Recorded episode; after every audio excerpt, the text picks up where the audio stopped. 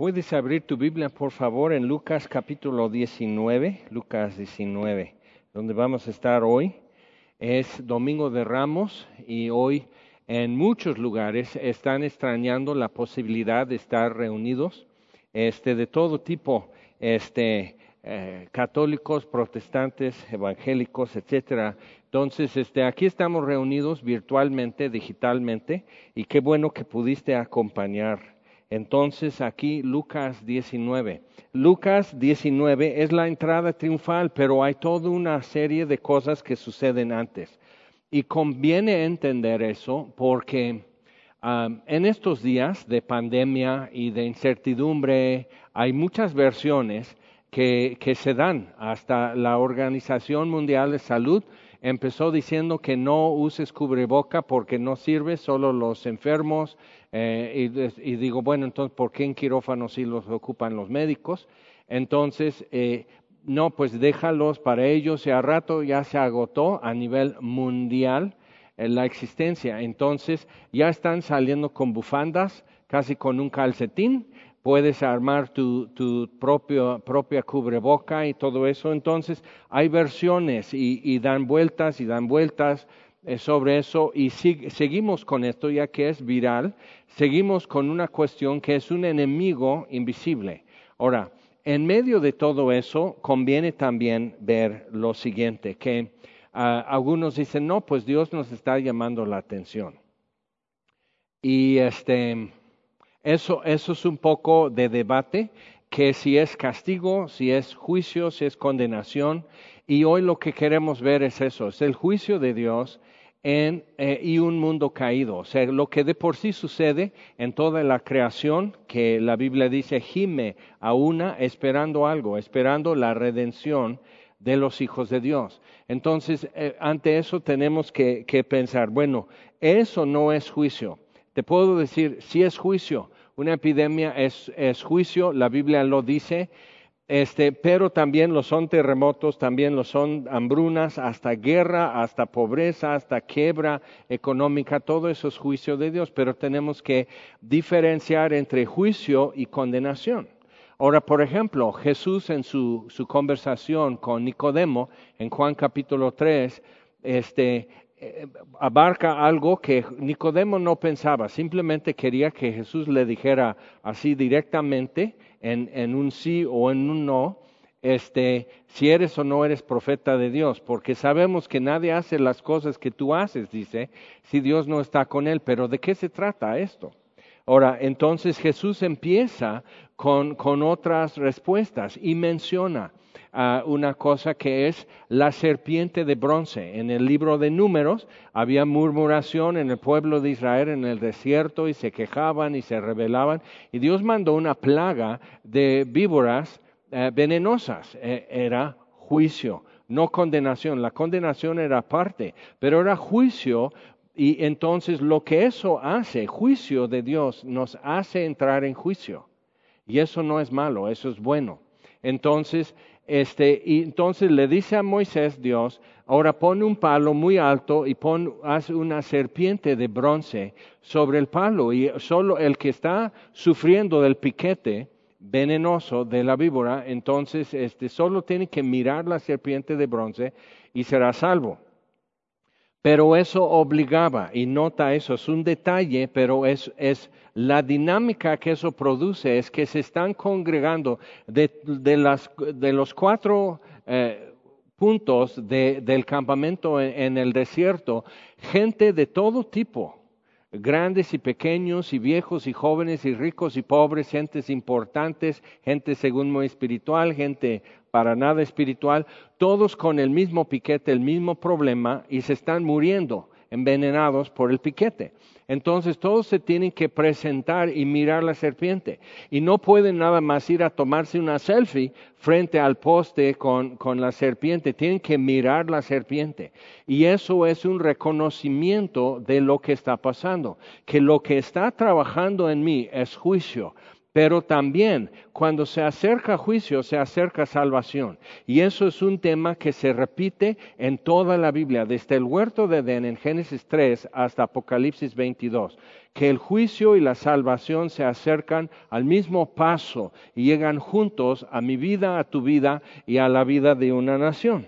Entonces podemos eh, ver en esto que sí, sí, esto es juicio de Dios. Pero también cuando el juicio está cercano, la salvación también está cercana. Entonces vamos a Lucas 19 con eso y, viendo qué es lo que pasa antes de la entrada triunfal y que, en qué forma es la entrada triunfal hasta un juicio y salvación se acercan sobre el mismo burrito. Vamos, dice, habiendo entrado Jesús en Jericó, iba pasando por la ciudad. Ahora Jericó estaba y está hoy junto al río Jordán en la llanura, y de ahí bajaban todos los peregrinos de Galilea, seguían el río Jordán, eh, porque era muy feo, muy caluroso, entonces nadie quería llegar a Jerusalén por ese camino, iban los peregrinos por ese camino porque solo peregrinos van. Entonces, como que tú vas con gente que, que va en el mismo sentir contigo. Entonces, llegando a Jericó, como que ya van a conseguir agua, van a llevar un cántaro, una botella o algo con agua y van a comenzar ya el camino subiendo a Jerusalén. Entonces, y es una subida ardua y es también caluroso, pero van a llegar hasta las alturas donde está Jerusalén. Entonces, entrando Jesús en Jericó, iba pasando por la ciudad. Y sucedió que un varón llamado Saqueo, que era jefe de los publicanos y rico, procuraba ver quién era Jesús, pero no podía a causa de la multitud, pues era pequeño de estatura y corriendo delante subió a un árbol sicómoro para verle porque había de pasar por allí. Ahora, importante, un publicano, los cobradores de impuesto, eh, en, el imperio romano ellos hacían como una licitación. Entonces hacían una oferta de dinero al gobierno romano. Y si fueron aceptados, entonces ya tuvieron permiso, digamos, durante tres años o cinco años o algo así, tendrían permiso, licencia de parte de Roma para cobrar los impuestos de Roma. Pero entonces ellos, o sea, el, el que más lo hace, le trae mejor dinero a Roma. Pero Roma entonces no, no se preocupaba, por ejemplo, que el impuesto fuera justo, que la cobranza fuera justa, que los réditos, etcétera, multas y sanciones. Roma necesitaba capital. Entonces los cobradores de impuesto con el sello oficial y la licencia oficial de cobrar impuestos hacían muchas injusticias, pero Roma no se preocupaba porque ya tenía de antemano su dinero pero tenían por eso muy mala reputación y muy bajo carácter los cobradores de impuestos, y Saqueo es uno. Entonces, como Jericó, cruzando el río Jordán hacia el oriente, hoy estás en Jordania, pero venían del imperio de Persia hacia el imperio de Roma, entrando, cruzando el río, que hay un vado y es bajito, entonces pueden cruzar el Jordán y ya están en el imperio romano. Entonces, entrando hay una cuota que pagar. Y de nada de tomar la caseta. Entonces, dice que corriendo delante, versículo 4, subió un árbol sicómoro para verle porque había de pasar por allí. Ahora, eso era debajo de su dignidad de un hombre tan rico en aquellos tiempos como lo sería hoy. Entonces, Saqueo realmente ya está encontrando ese triángulo, cómo se acerca el juicio y se acerca la salvación al mismo paso y ambos están llegando juntos en la misma persona que es Jesús. Y eso es algo que muchas veces no nos gusta tener que decir, que cuando Jesús se acerca a tu vida, el juicio se acerca y también la salvación. Nomás queremos presentar salvación porque nos gusta ser mensajeros de bien, nos gusta que la gente nos quiera, que la gente nos apruebe, nos admire. Entonces, tenemos que desarrollar en cierta forma piel de rinoceronte y poder ser un poco más resistentes a la necesidad de aprobación, porque Jesús es el rey de reyes. Jesús, Dios dice, dice Jesús que, Dios le entregó toda potestad y todo el juicio lo ha entregado a Jesús, que es el Salvador. Entonces necesitamos ser confrontados con el juicio de Dios y la salvación de Dios en la misma persona y no hay forma de darle vuelta. Ahora, entonces, corriendo, entonces subió un árbol sicómoro para verle porque había de pasar por allí. Cuando Jesús llegó a aquel lugar, mirando hacia arriba, le vio y le dijo, Saqueo, date prisa, desciende, porque hoy es necesario que pose yo en tu casa. Entonces vemos en eso que de iniciativa era Saqueo, según, porque corrió para, sabiendo por dónde tiene que pasar Jesús, entonces dice, hay un sicómoro y lo quiero ver. Ahora, realmente Saqueo, ¿para qué lo quieres ver? Realmente. O sea, la vida que Saqueo vive, no, es un, no, representa una persona que, que, está pensando ni en el juicio de Dios ni en la salvación de Dios. No está pensando en justicia, no está pensando en el porvenir o la vida después que muera o algo así. Entonces, Jesús es el de la iniciativa aquí. ¿Okay? Jesús es el de la iniciativa, no saqueo. Pero vemos cómo saqueo es movido en esto. Entonces él descendió a prisa y le recibió gozoso. Al ver esto todos murmuraban, diciendo que había entrado a posar con un hombre pecador. Pues de eso se trataba.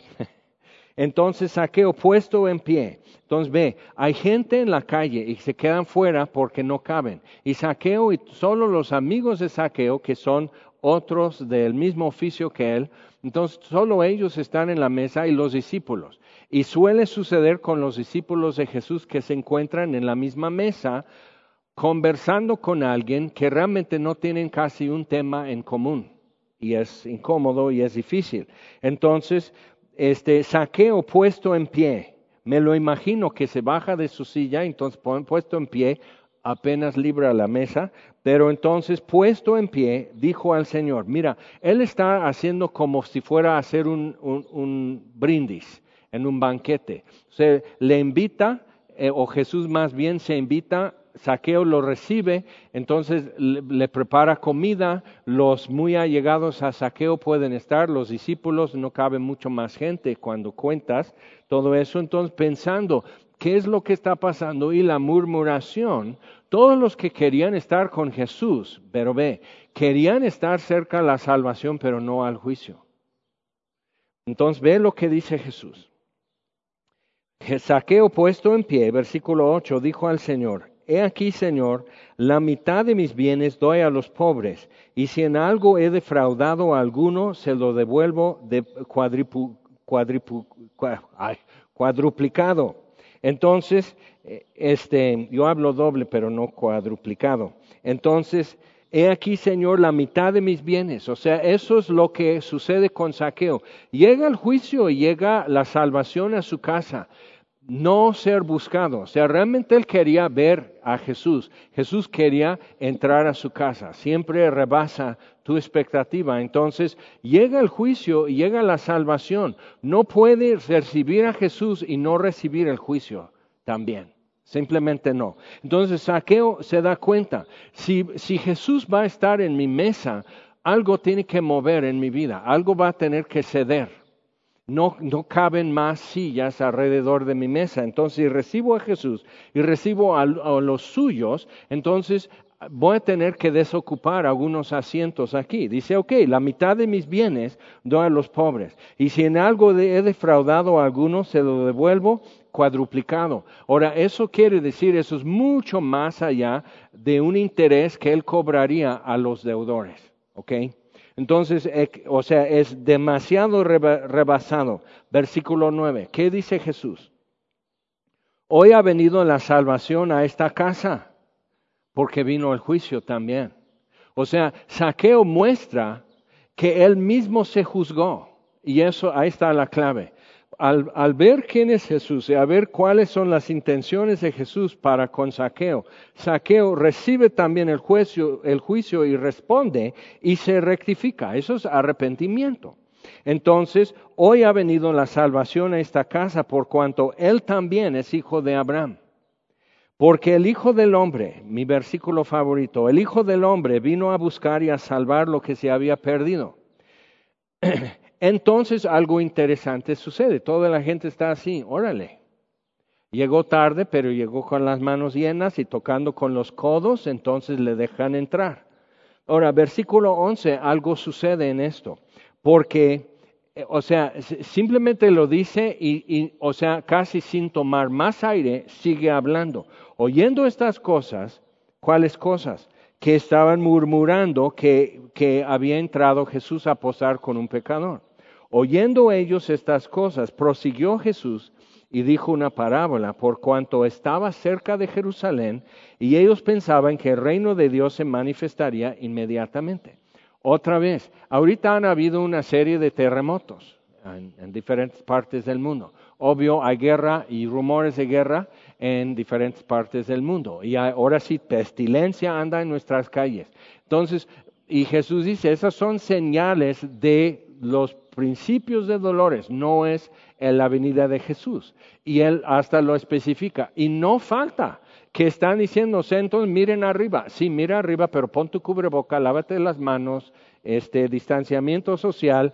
O sea, esto no es todavía, pero sí el juicio sobre un mundo caído que las cosas no funcionan bien, que las naciones no pueden ponerse de acuerdo, que la pestilencia se lleva a un fuerte y deja a un débil. Entonces, todas estas cosas que están sucediendo sí son juicio y nos acerca a nuestra propia mortalidad y, nos muestra nuestra impotencia en el cosmos. eso es básico, es fundamental. Entonces Jesús dijo una parábola por cuanto estaba cerca de Jerusalén y ellos pensaban que el reino de Dios se manifestaría inmediatamente.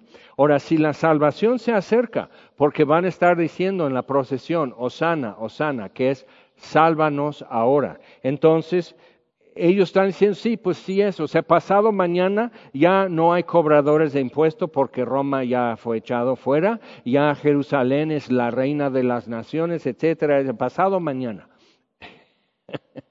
Mira, entonces, lo, donde tú estabas buscando tu Biblia cuando ya comenzó la transmisión y tú dices que pasado mañana ya el reino de Dios, entonces eh, tenemos que apurarnos mucho más para algunas cosas. Pero dice, dijo pues un hombre noble, fue a un país lejano para recibir un reino y volver. Interesante. Esta no es la parábola de los talentos. Checa, que hay unas diferencias muy importantes. Y dice, llamando a diez siervos suyos, no tres, diez siervos suyos les dio diez minas, una para cada quien, es una cantidad de dinero. Entonces diez no es una mina de cobre, entonces es una cantidad de dinero, una medida. y les dijo, negociad entre tanto que vengo. A ver, hagan algo con esto. Pon tu eh, auto lavado, pon tu papelería, ponte a vender este, chalupas o, qué sé yo, pero negociada entre tanto que yo vengo. Pero sus conciudadanos le aborrecían y enviaron tras él. O sea, el, el, hombre que, eso era su... iba a recibir un reino y volver a su ciudad. Entonces no queremos que este reine sobre nosotros, ya que está ausente, no queremos. Entonces ve otra vez, salvación y juicio en esta parábola. Aconteció que vuelto él, después de recibir el reino, mandó llamar ante él aquellos siervos a los cuales había dado el dinero, para saber lo que había negociado cada uno. Vino el primero diciendo, Señor, tu mina ha ganado diez minas. Eran mejores sus helados que cualquier otro. Él dijo, está bien buen siervo, por cuanto en lo poco has sido fiel, tendrás autoridad sobre diez ciudades. Fue a recibir un reino, ahora tiene que, ofrecer también a sus siervos. Vino otro diciendo, Señor, tu mina ha producido cinco minas. Y dijo también, eh, a, este dijo, tú también sé sobre cinco ciudades. Vino otro diciendo, Señor, aquí está tu mina, la cual he tenido guardada en un pañuelo. Entonces, vamos a decir, si tú tuvieras mil pesos guardados así doblados eh, eh, este, en un calcetín debajo de tu colchón, cuando subió el dólar, perdiste dinero. ¿ok? Tus mil pesos siguen siendo mil pesos, pero por la inflamación y todo, inflamaciones en tu pecho con coronavirus. Inflación, o sea, ese dinero eh, en una semana o dos ya va a comprar menos, y más si, si es que estás comprando en Amazon o algo así. Entonces, pensando así, o sea, tenías que haber hecho algo diferente con eso eh, y no haberlo guardado así. Pero checa lo que dice, versículo 21, porque tuve miedo de ti, por, cuando, por cuanto eres hombre severo, que tomas lo que no pusiste y ciegas lo que no sembraste. Entonces él le dijo, mal siervo, por tu propia boca te juzgo. otra vez, acuérdate, juicio y salvación se acercan juntos. Pero ve, no, no se acerca el juicio como algo solitario. El juicio de Dios se acerca porque el juicio del hombre también está caminando. Entonces necesitan, porque al rato va a suceder otra cosa en este capítulo y quedará más claro. Pero vamos, ¿sabías que yo era hombre severo? O sea, me juzgas así, que tomo lo que no puse y que ciego donde no sembré. ¿Por qué pues no pusiste mi dinero en el banco para que al volver yo lo hubiera recibido con los intereses? Y dijo a los que estaban presentes, quitarle la mina y darla al que tiene diez minas. Y ellos dijeron, Señor, tiene diez minas, o sea, no le hace falta. Sí, pero es el bueno, se multiplica mejor. Entonces, pues yo os digo que a todo aquel que tiene se le dará, mas al que no tiene, aun lo que tiene se le quitará. Y eso tiene muchas aplicaciones, pero otra vez, juicio y salvación se acercan en esta parábola. Y checa, Versículo 27. Y también aquellos mis enemigos que no querían que yo reinase sobre ellos, traerlos acá y decapitarlos delante de mí.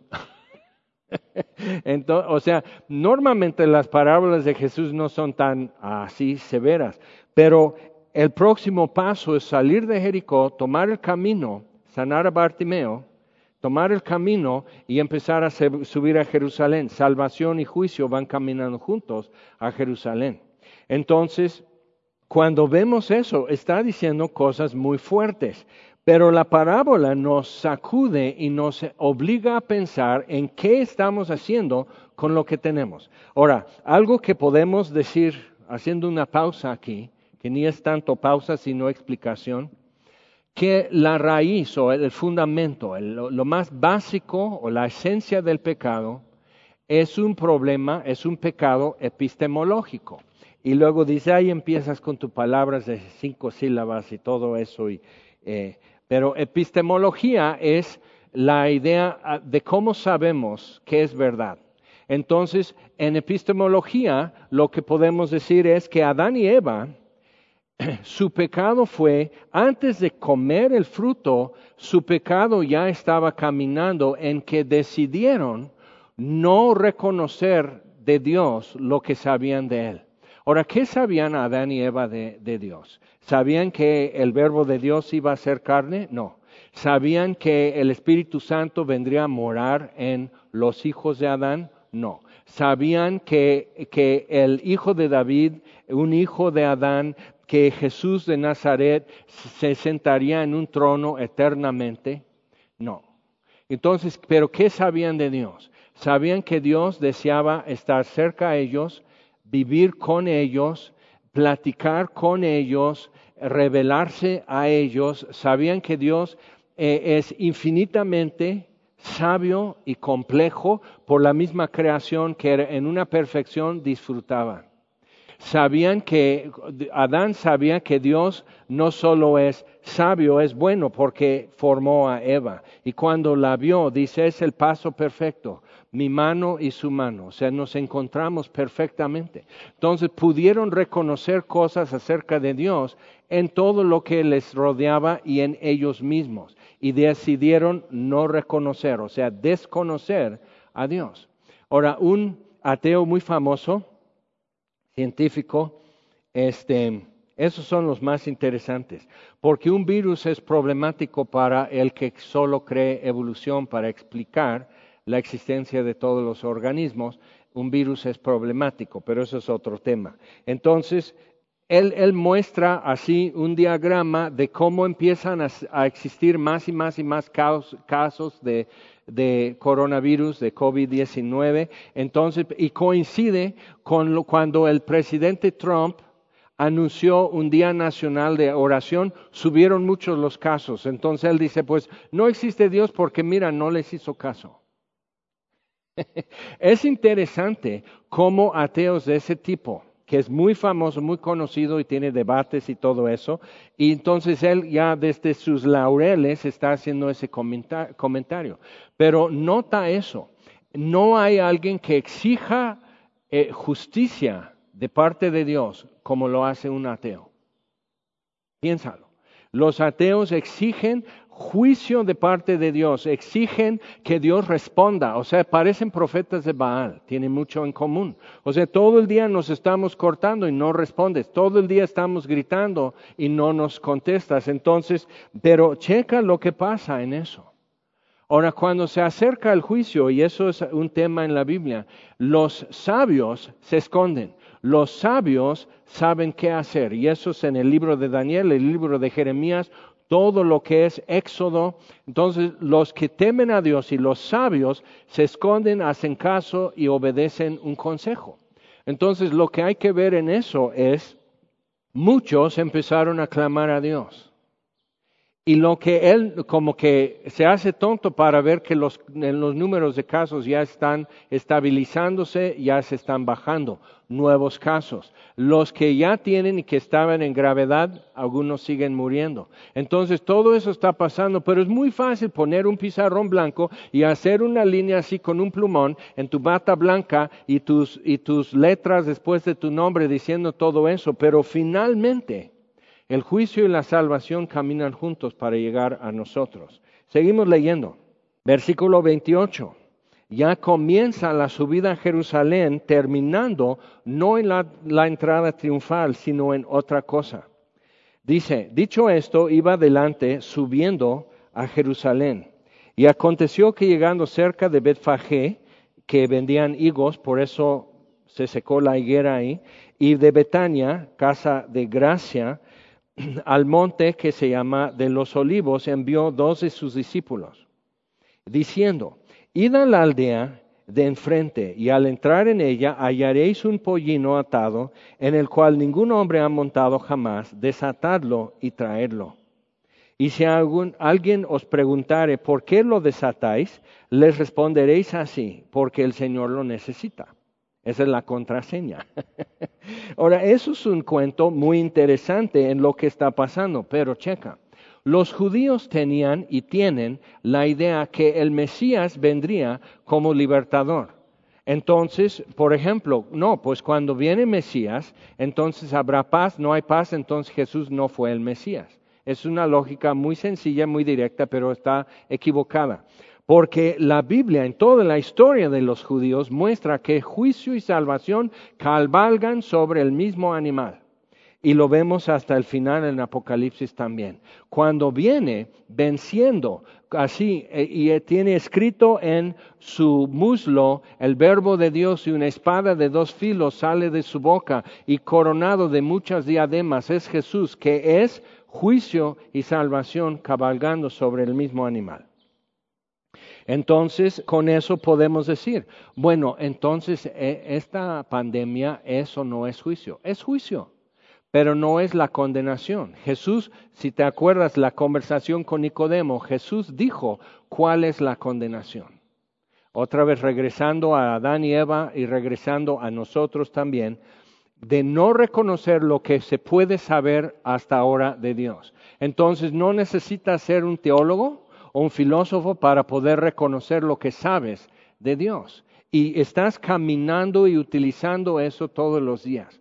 Entonces, por eso la parábola de las minas. Él no culpa al que solo juntó cinco minas negociando con una, pues pudo hacer cinco veces más esa mina. Y el de diez, o sea, no dice, pues entonces un sape porque pues, pudiste haber hecho diez. Y el que no hizo nada, ese es el único culpable. ¿Por qué? Jesús dijo, esta es la condenación. Juan 3, 18. Esta es la condenación. Que la luz vino al mundo y los hombres amaron más las tinieblas. Es así de sencilla. La condenación está en eso, no reconocer lo que se puede saber, lo que ya han podido captar y verificar y caminar sobre eso hacia salvación en ese juicio.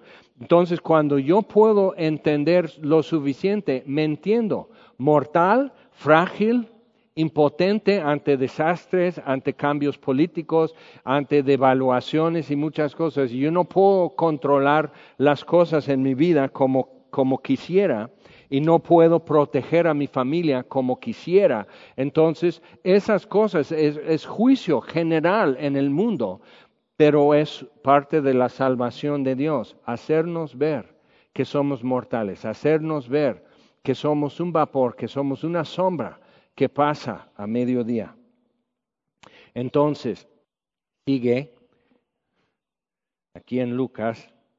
Entonces Jesús va a ir subiendo y la gente está muy animada, pero manda a dos de sus discípulos a traer un burrito. Es el pollino de una asna, entonces nadie ha montado sobre este animal en su vida, y entonces lo que va a soltar aquí es un tipo de jaripeo. En el oriente, los vencedores y los reyes, si era día de fiesta, no era como conquistador, así la entrada triunfal. Y es interesante, seguimos diciendo que es entrada triunfal, aunque no tenía triunfo. ¿ok? Pero era juicio y salvación acercándose, cabalgando sobre el mismo animal. Entonces, vayan a traer ese burrito. Y si alguien dice qué están haciendo, que es normal, o sea, si hay una bici fuera de la tienda y tú la agarras, si no es tuya, alguien te puede preguntar por qué estás agarrando mi bici. Entonces va a decir, el Señor lo necesita. Eso simplemente es un detalle que no tiene ninguna utilidad en la historia. No hay un simbolismo, no hay nada. Y eso es parte de la evidencia forénsica en la Biblia de inspiración, porque no, no como que no plancharon o no quitaron o no, no como no desprendieron los detalles como incómodos o torpes que aparecen en el relato. Pero en eso nos, lo que nos dice es entonces con las ramas de palmera estaban haciendo así como cercas a cada lado del camino. Y una de las razones, porque decían, bueno, es el Mesías, entonces una de las razones porque ponían, quitaban sus serapes y lo ponían sobre eh, el, camino, era porque, pues para recibirlo como Mesías. Pero otra razón es porque si el, el potrito, el burrito, lo tira, que no le duela tanto al caer, y no cayó Jesús. Entonces un burrito, lo puedes intentar alguna vez, vi un video, en un campamento para muchachos de, situaciones urbanas muy difíciles, les llevan a, Texas y en un campamento entonces hay un corral de burritos así, este, de, menos de un año que nunca les han montado ni nada, y los sueltan y tú tienes que, capturar un burro y, montarlo como un jaripeo y que no te tire el, burro. Entonces hablamos de tumba burros, pero el burrito que nunca le han montado es el tumba hombres.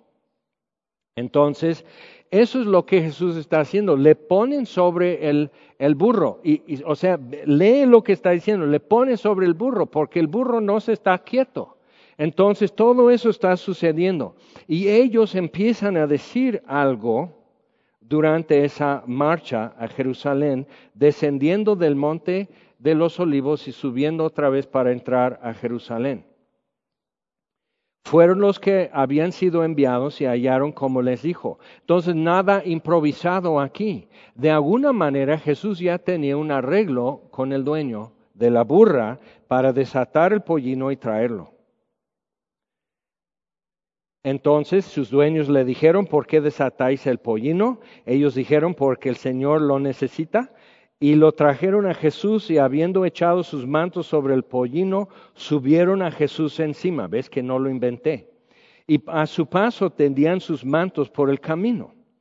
Cuando llegaban ya cerca de la bajada del monte de los olivos, toda la multitud de los discípulos gozándose, se acerca salvación, comenzó a alabar a Dios a grandes voces por las maravillas que habían visto, diciendo, bendito el Rey que viene en el nombre del Señor, paz en el cielo y gloria en las alturas.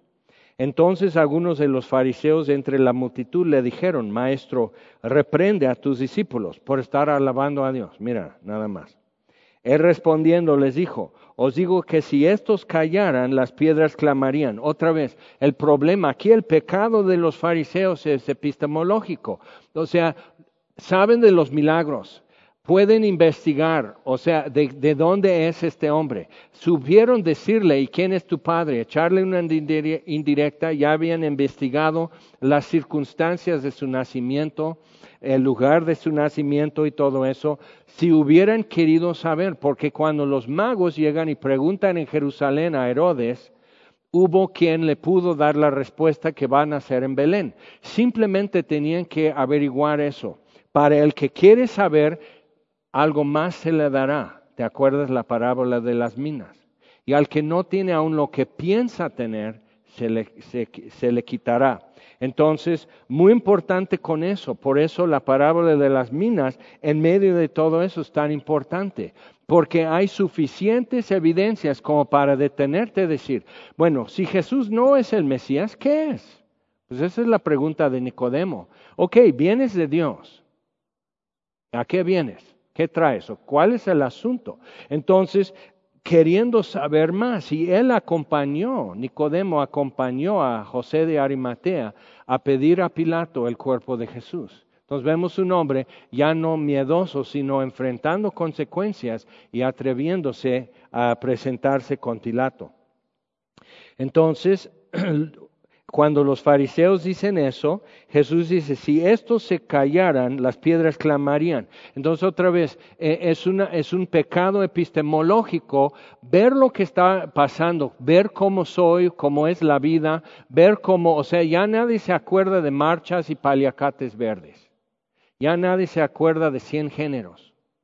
O sea, ya no más estamos así. Entonces vemos como las, las, discusiones y los debates y la problemática y la inconformidad y tantas cosas que se han levantado una nube alrededor de nosotros ya se disipó. ¿Por qué? Porque juicio y salvación vienen caminando, llegan juntos. Y cuando llegó cerca de la ciudad, al verla, versículo 41, lloró sobre ella, diciendo, oh si también tú conocieses, a lo menos en este tu día, lo que es para tu paz, mas ahora está encubierto de tus ojos la parábola de las minas. El que no tiene, aun lo que piensa tener, le será quitado. Entonces, pues no tiene. Entonces, pero aun lo que pensaban tener. Entonces, no, no, no ¿Por qué dice en este tu día? Porque el profeta Daniel dejó exactamente al día cuando sería esta entrada del Mesías a Jerusalén. Y peor, les, les dejó dicho qué es lo que le iba a suceder en esa semana en Jerusalén. Entonces es muy fuerte que Jesús llore sobre Jerusalén, porque dice, tu oportunidad era, aunque sea de una mina, hacer dos. Y no te critico no te juzgo. O sea, no juzgó al de cinco contra el de, de diez. ¿Por qué? Porque recibió algo y pudo hacer algo con lo que recibió, con lo que tenía. Entonces, oh si también tú conocieses a lo menos en este tu día lo que es para tu paz, mas ahora está encubierto de tus ojos. Hay un momento en que alguien simplemente no puede ver, aunque está frente, eh, no, lo puede ver ya y, es lamentable. Jesús llora por eso. Y solo vemos dos ocasiones en los evangelios en que Jesús llora, frente a la tumba de su amigo Lázaro y frente a Jerusalén en la entrada triunfal. Porque vendrán días sobre ti, cuando tus enemigos te rodearán con vallado y te sitiarán y por todas partes te estrecharán y te derribarán a tierra y tus hijos dentro de ti, y no dejarán en ti piedra sobre piedra, por cuanto no conociste el tiempo de tu visitación. Ahora, visitación no es que Jesús vino a hacerles visita, sino es presentarse. Y visitación era un término que usaban para el emperador o un rey o su representante. Entonces, no conociste, o sea, hoy era y entonces todos hemos tenido esos sueños, ¿no? De niños, que llegaste a la escuela en pijamas o, peor, y, ese, nadie en semilla sueña eso porque casi llegan de pijamas los domingos, pero es Cuernavaca. Entonces, versículo 45. Jesús está llorando por lo que va a suceder, juicio en Jerusalén, pero con el juicio aquí primero Jesús pisa con salvación la ciudad. Y entrando en el templo comenzó a echar fuera a todos los que vendían y compraban en él. Nota, el templo no era nada más el edificio, sino toda la plaza y los muros y pórticos y techados alrededor. Entonces, cuando venías subiendo desde el sur, entonces subirías y te están rociando con, con agua de purificación por, si, por un pecado que desconocieras. Entonces, entras en la plaza, si entras de la puerta oriental como Jesús, entonces, obvio, desmonta porque el burro no puede entrar en el recinto sagrado. Pero si, si, te das cuenta, él da la vuelta y entra por la puerta de las ovejas, porque estaba el estanque de Bethesda y todos los enfermos, y los empiezan a meter, ve otra vez, juicio y salvación llegaron juntos al templo en la entrada triunfal. Porque Jesús hace esto, echa fuera todo esto y en efecto despeja la plaza que cabían miles de personas. Despeja todo eso y hace espacio. Entonces sale y trae a los enfermos y paralíticos y demás que estaban junto al estanque de Bethesda. Entonces, y dentro ya del recinto sagrado los sana. Cuando llegan a cuestionar y con qué autoridad haces esto, pues qué, es que estás metiendo enfermos al recinto sagrado y eso es contra la ley. ¿Algún enfermo? Ah, oh, mira, ya no. O sea, ya no hubo enfermo para poder acusarle a Jesús. Y junto con eso hay un juicio sobre los que estaban en autoridad en el templo y salvación para los excluidos. ¿Te das cuenta? Llegaron juntos, así, caminando, entrando por la misma puerta, diciéndoles, versículo 6, escrito está, mi casa es casa de oración, mas vosotros la habéis hecho cueva de ladrones. Y enseñaba cada día en el templo el resto de la semana, pero los principales sacerdotes, los escribas y los principales del pueblo procuraban matarle y no hallaban nada que pudieran hacerle. Ve, el juicio del hombre es antes del juicio de Dios. Chécalo. Adán y Eva juzgaron a Dios no digno de su confianza y que no era tan bueno como les había dicho. Ellos juzgaron a Dios antes que Dios les juzgara a ellos. Entonces, chécalo en cada vida alrededor de ti y en tu propia vida. Siempre hemos juzgado primero a Dios antes que nos juzgue. Entonces podemos decir, en el mundo anda una pandemia y podemos decir, bueno, si es juicio de Dios, es un juicio general, cae sobre buenos y malos, o sea, es indiferente a, tu partido político, religión, edad, etc. Ok, existe todo eso, pero ve lo que está pasando en esto, que antes de esto el ser humano ya juzgó a Dios. Y eso es un, dato que tenemos que ser confrontados y decir, ¿y yo? O sea, yo le juzgo a Dios o me juzgo a mí mismo, y no hay de otra. O te puedo juzgar a ti, pero entonces ya soy fariseo. Pero o, o, le juzgo a Dios o me juzgo a mí mismo. Pero entonces, si yo me juzgo, yo me acerco al juicio voluntariamente. Pero con eso, como el juicio y la salvación llegan juntos, si yo me acerco al juicio, me acerco la salvación, como lo hizo Saqueo. ¿Te das cuenta? Y los principales sacerdotes hicieron al revés. Rechazaron el juicio y rechazaron la salvación en la misma persona. Ok, entonces, ¿qué podemos ver en esto? Vamos ahora a Hebreos capítulo 10 y habla, Hebreos es excelente leer y estudiar. Después de estudiar los evangelios porque te das cuenta de muchas cosas que se mencionan en los evangelios de paso. Pero en Hebreos capítulo 10, vamos a ver en versículo 8, está haciendo un contraste y comparación entre los sacrificios de todos los días de cada año en el día de expiación y lo que hizo Jesús, en qué son semejantes y en qué son diferentes. Versículo 8, Hebreos 18. diciendo primero sacrificio y ofrenda y holocaustos y expiaciones por el pecado no quisiste, ni te agradaron, las cuales cosas se ofrecen según la ley. Y diciendo luego, he aquí que vengo Dios para hacer tu voluntad, quítalo primero para establecer esto último. En esa voluntad, lo que Jesús estableció, somos santificados mediante la ofrenda del cuerpo de Jesucristo hecha una vez para siempre. Entonces, juicio y salvación en la misma persona. Y ciertamente todo sacerdote está día tras día ministrando y ofreciendo muchas veces los mismos sacrificios que nunca pueden quitar los pecados. Entonces el propósito de un altar era para aislar un momento y un lugar en una vida caótica como la que vivimos. Entonces aislar un tiempo y un lugar para un evento que ocurre sobre el altar, que es sacrificio. Y, el, y quemar eso y en ese holocausto lo que estamos logrando simplemente es una prórroga. No es quitar para siempre y definitivamente culpa, sino es una prórroga esperando lo que en verdad y definitivamente lo resuelve, que es Jesús. Pero para que haya salvación necesita haber también juicio. Versículo 11. Y ciertamente todo sacerdote está día tras día ministrando y ofreciendo muchas veces los mismos sacrificios que nunca pueden quitar los pecados. Pero Cristo, ve el contraste, habiendo ofrecido una vez para siempre un solo sacrificio por los pecados, se ha sentado a la diestra de Dios.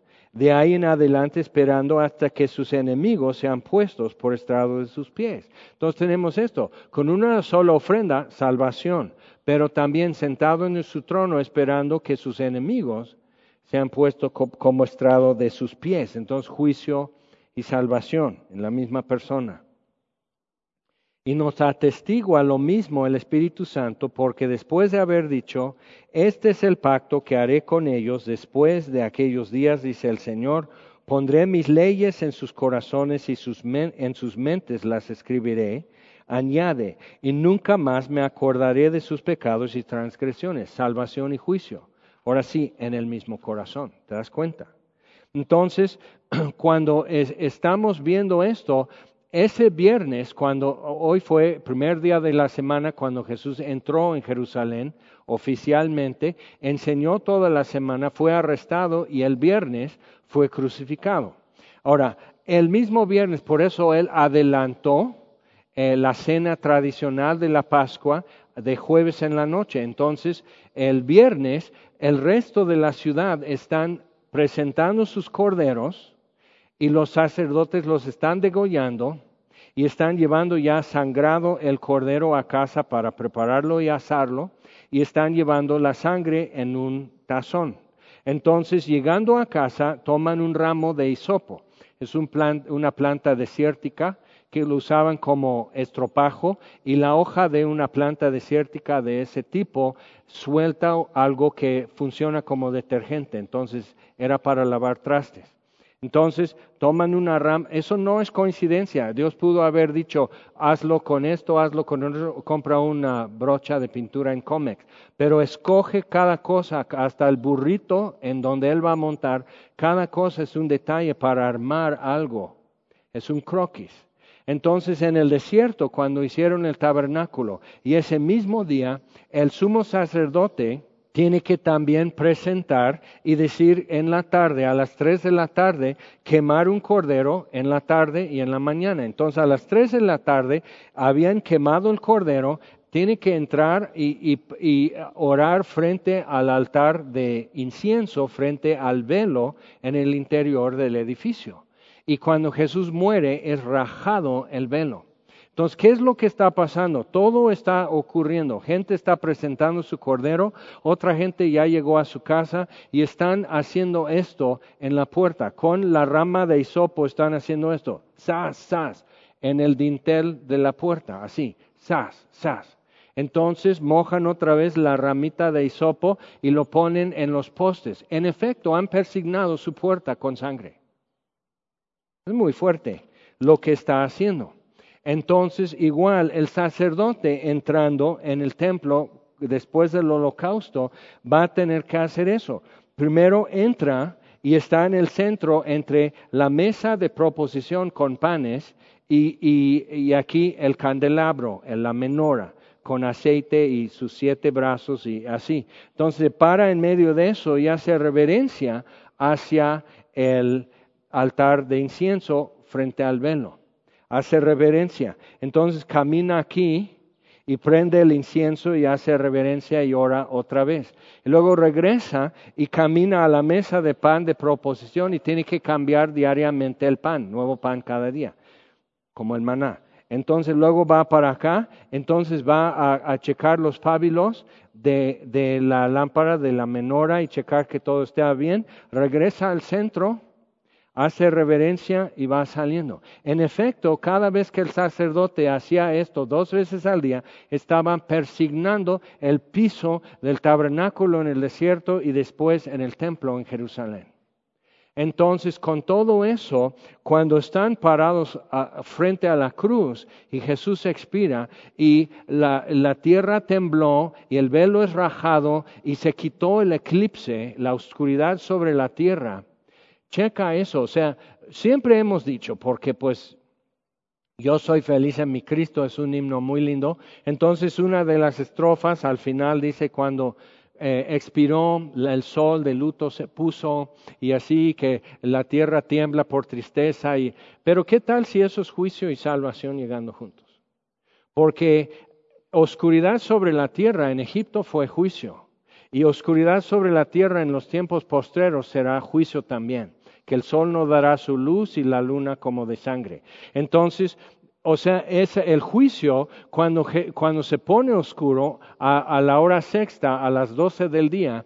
Entonces Jesús clama, Dios mío, Dios mío, ¿por qué me has desamparado? Entonces, juicio y salvación, su nombre significa salvación. Entonces, juicio y salvación clavados así. Entonces, su cabeza coronada de espinas y así, sangre, sangre, sangre, y su corazón roto y luego traspasado por la lanza al final. Y ahí está en el escenario el mismo croquis. Y Jesús dice, yo soy el camino, la verdad y la vida. Y nadie viene al Padre sino por mí. Entonces tenemos que ver, eso fue juicio, la oscuridad, y el terremoto cuando Él muere, eso fue juicio, pero junto con eso salvación. Algunos recién sepultados se resucitaron en el mismo momento. Juicio, salvación. Entonces juzgados los dos ladrones y uno se acerca a sí mismo, recibe voluntariamente el juicio, dice, nosotros estamos aquí condenados y lo merecemos. Jesús, cuando vengas en tu reino, acuérdate de mí. Y Jesús, juicio y salvación, hoy te digo, que estarás conmigo en el paraíso. Juicio y salvación. Y el otro sigue rechazando el juicio y rechazando la salvación. El centurión empezó burlándose de Jesús y termina diciendo, verdaderamente este era hijo de Dios. Entonces acepta el juicio, todo lo que había pasado, el terremoto, la oscuridad, que él, él relaciona, que se quite la, oscuridad y el, que hay un terremoto en el momento que él muere. Y dice, en, tu, en, tus manos encomiendo mi espíritu y dice consumado es.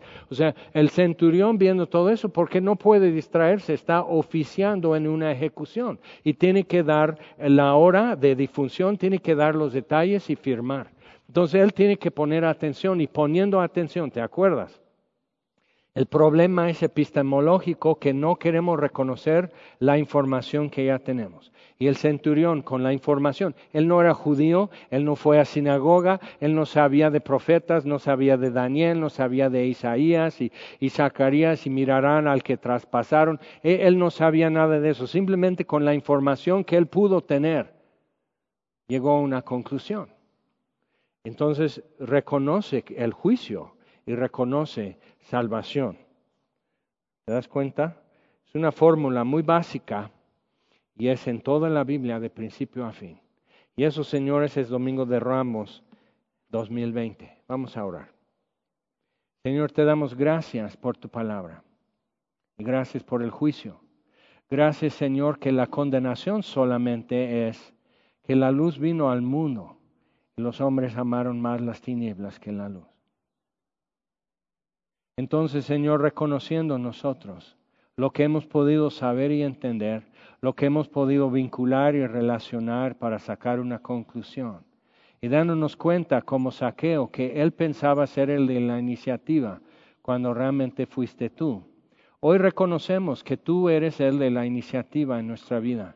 Tú eres el que nos buscaste, que nos amaste, que nos llamaste, que nos guardas y nos guías, Señor. Y aún antes de nacer, la iniciativa fue en el Calvario para salvarnos. Y así entonces la justicia y la paz se besaron. Y te damos gracias, Señor, entonces por eso. Y te pedimos por este México que tú amas. Que liberes, Señor, desde el cielo tu misericordia. Que guardes, que protejas, aun a los que no te buscan, Señor porque juicio y salvación llegan juntos.